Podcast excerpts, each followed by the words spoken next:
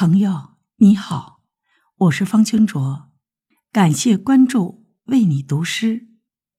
今天我为你读的是食指的作品《我的小房间》。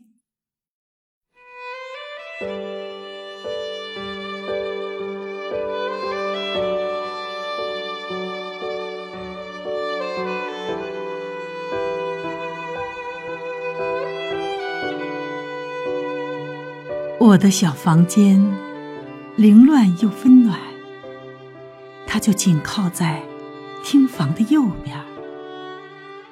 深褐色的立柜里面，旧衣物挂得满满；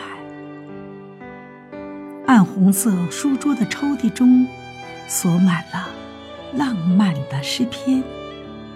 床上没有洗过的脏衣服，压着聂鲁达厚厚的诗卷。枕边堆放着散落的稿纸，上面写着些片语之言。